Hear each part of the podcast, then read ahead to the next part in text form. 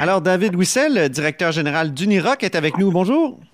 Oui, bonjour, M. Robitaille. Ben oui, ancien ministre aussi, ancien député d'Argenteuil, si je ne m'abuse. Effectivement, pendant 14 ans. Et ça, donc, euh, on a échangé par courriel à la suite d'une de mes dernières chroniques sur la décennie 2010. Pour résumer, vous me disiez qu'avec la commission Charbonneau, au fond, on a perdu le génie québécois. Oui, la commission Charbonneau est, un passage, je dirais, historique euh, au niveau politique québécois. Puis il y a eu quand même des, euh, des effets secondaires de la commission Charbonneau et loin de, de moi de dire que c'est une commission complètement inutile. Mais dans parmi les effets secondaires ou les dommages collatéraux, ça a été un effritement de beaucoup de sociétés, autant au niveau du génie que de la construction elle-même, qui sont passées euh, dans des mains étrangères ou qui ont complètement disparu du portrait. Alors, euh, vous me dites, on a fait un certain ménage, c'est une bonne chose, mais il aurait fallu s'y prendre autrement. Comment on aurait pu s'y prendre? Bien, il euh, faut peut-être se rappeler que avant même la commission Charbonneau, il y avait eu des gestes qui avaient été posés par le gouvernement de l'époque. Il y avait eu le marteau qui est devenu le PAC par la suite, tout ça. C'était dans une mouvance, mais la commission Charbonneau est venue, il faut se rappeler que c'était un peu un, feuilleton qui a duré quand même, euh, je sais pas, M. Robitaille, un an et demi, la commission Charbonneau. Euh, ça faisait partie du décor de tous les jours. c'était un roman feuilleton qui, était en direct euh, six mois par année à la télévision.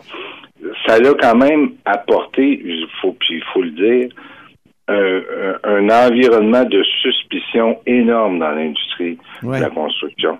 Alors, toute la relation entre une ville, le gouvernement, un ministère, une société d'État, les firmes d'ingénieurs et les entreprises de construction elles-mêmes, c'est venu apporter vraiment un, un, environnement de travail qui n'a pas été sain. Ce qui a fait en sorte que beaucoup d'entrepreneurs ou d'entreprises ou de firmes de génie euh, ont, plié bagage ou euh, dans un contexte où certains individus ont été malmenés aussi médiatiquement, des fois à tort, des fois à raison. Mais il y a beaucoup de gens qui ont, qui ont décidé de lancer la serviette en affaires puis de, de céder leurs actions, de céder leurs entreprises. Mais on aurait pu faire autre, comment autrement? Ben, comment on aurait pu le faire? Ben, un, probablement que ça dure moins longtemps. Ça, c'est euh, c'est un élément euh, clé, je pense, qui est important. Il y a eu beaucoup, beaucoup de noms qui ont été cités, euh, souvent sans raison ou, ou sans allégation même. beaucoup de gens, des fois, on, va lire dans les médias ou dans des, on entend dans des entrevues avec des gens comme vous, ben telle personne dont le nom a été cité à la commission Charbonneau, mais quand on gratte plus loin et on regarde, souvent ces gens-là, on n'a rien reproché, on, les a cités, on les a on, les a mis à travers une phrase dans une explication. Mhm. ça a amené vraiment un environnement malsain, faut le dire. Le vôtre euh, a rebondi à la, commission Charbonneau, là, dans ben le témoignage notamment de Mario Turcotte. Euh, et vous, vous trouvez que c'était euh, injuste? Ben, injuste on fait de la politique, je vous dis, j'en ai fait pendant 14 ans. Il faut s'attendre à, ce que des fois on soit malmené, sinon on change de d'activité. là. Euh, mais prenez le cas que vous citez, je ne veux pas rentrer dans tous ces détails-là, mais, moi, moi, je l'ai dit publiquement, il y a un fonctionnaire qui dit ben M. Roussel est intervenu à mon bureau, mais moi je le dis, je l'ai dit par la suite, puis je le dis encore aujourd'hui, si c'était à refaire, je referais exactement ce que j'ai fait à l'époque. Mhm. Moi, ma, ma, job, c'était de défendre mes concitoyens, mes représentants. J'appelais dans tous les ministères, pas plus celui des transports que d'autres, pour défendre les intérêts de ma communauté. Fait mais, mais voyez, la perception, c'est ben là, il y a un ministre qui m'a appelé pour une route. Mais oui, on appelait pour les routes, on appelait pour les écoles, on appelait pour les euh, pour les hôpitaux, on appelait pour les garderies, on appelait pour un paquet de choses. Alors, M. Habital, je veux pas non plus trop qu'on s'attarde sur mon cas, c'est pas le but de l'entrevue. Je suis pas euh, je suis retiré de la politique depuis maintenant plus de sept ans.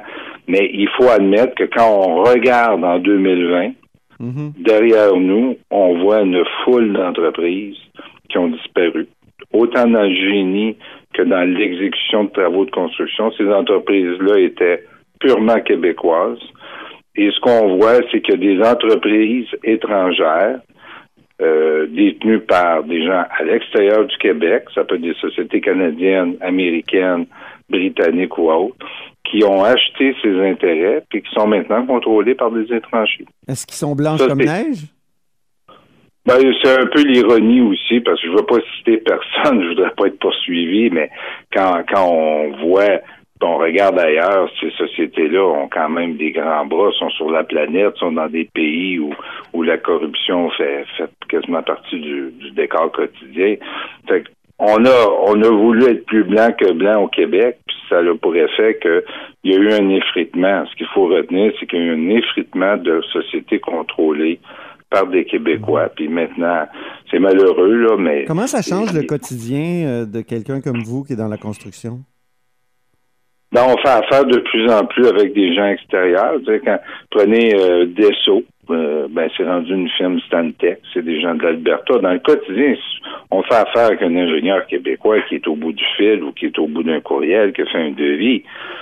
Mais sur le long terme, c'est des entreprises qui se développeront pas de la même façon. Avant ça, on était des conquérants. C'était des firmes québécoises qui allaient dans d'autres territoires, conquérir, faire des acquisitions, euh, faire des travaux, faire mais, des... Mais pas toujours de façon très euh, éthique. On l'a vu avec SNC Lavalin, là, qui a eu toutes sortes de, malversations.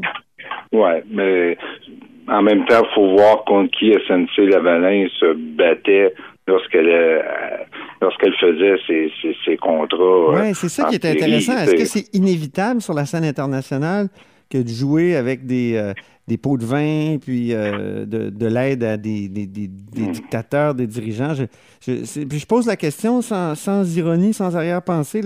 On dirait que c'est inévitable.